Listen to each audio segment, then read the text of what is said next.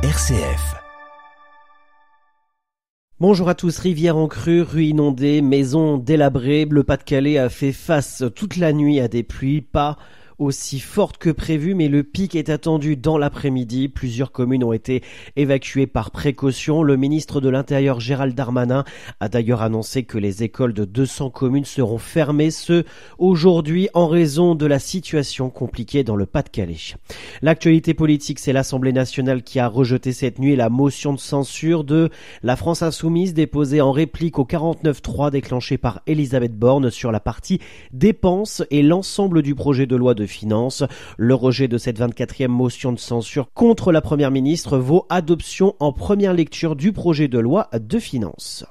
L'Association des maires de France a appelé à des rassemblements contre l'antisémitisme devant chaque préfecture de département hors Île-de-France dimanche après-midi pour apporter un soutien à la marche civique prévue à Paris. Ce sera le cas à Châlons-Champagne puisque selon le communiqué publié ce matin, Benoît Paru, maire de Châlons, Jacques Gesson, président de l'aglo de Châlons et Lise Magnier, député de la Marne, appellent à un rassemblement pour la République et contre l'antisémitisme ce dimanche, 15h, non pas devant la préfecture, mais place Foch devant l'hôtel de ville.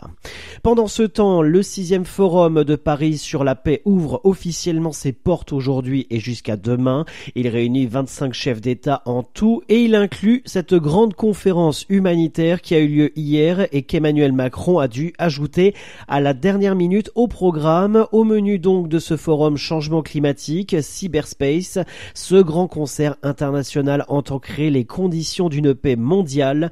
C'est son enjeu principal alors qu'il est pourtant rattrapé par la guerre en Ukraine et celle du Proche-Orient. Et au Proche-Orient, justement, des milliers de civils palestiniens ont une nouvelle fois fui le nord de la bande de Gaza, où les bombardements et les combats entre l'armée israélienne et le Hamas font rage, au moment où des pourparlers pour une trêve humanitaire ont lieu à Doha. Alors qu'Israël exclut tout cessez-le-feu sans la libération des otages, Joe Biden a salué un pas dans la bonne direction hier après qu'Israël a, selon les Américains, accepté de faire des pauses humanitaires quotidiennes dans la bande de Gaza. Le Parlement européen et les États membres de l'Union européenne sont parvenus hier à un accord sur un projet législatif clé sur la restauration de la nature et la biodiversité. Le texte imposera aux pays membres de mettre en œuvre des mesures pour restaurer la nature sur au moins 20% des terres et des espaces marins de l'Union d'ici 2030. À Châlons-Champagne, la ville, en partenariat avec l'UCIA Les Vitrines de Châlons, souhaite encourager l'achat local et soutenir les commerçants de la ville grâce aux chèques cadeaux bonifiés en version print ou dématérialisés. À partir d'aujourd'hui jusqu'au 3 décembre, il est possible de les acheter sur le site acheterchalon.fr ou au point de vente physique organisé au Mess des entrepreneurs à Châlons-Champagne. Un mot agenda prévu à la collégiale de Vitry-le-François demain. Le concert du chœur et du grand orchestre parisien de Paul Quenz aura finalement lieu dimanche et non pas samedi à l'initiative de la Société Chorale à 16h, mais non pas à Vitry-le-François, mais à la cathédrale Saint-Étienne de Châlons-en-Champagne.